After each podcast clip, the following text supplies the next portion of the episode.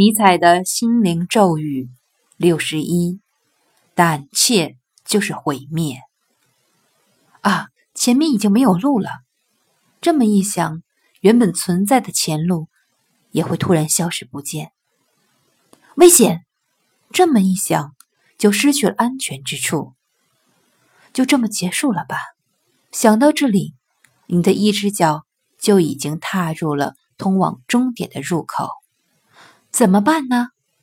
想到这里，你便错失了最好的处理方法。总之，胆怯便意味着失败与毁灭。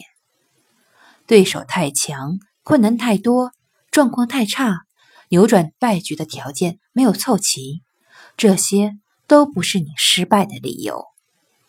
当你心怀恐惧，变得胆怯的时候，就等于主动选择了毁灭。与败北的道路。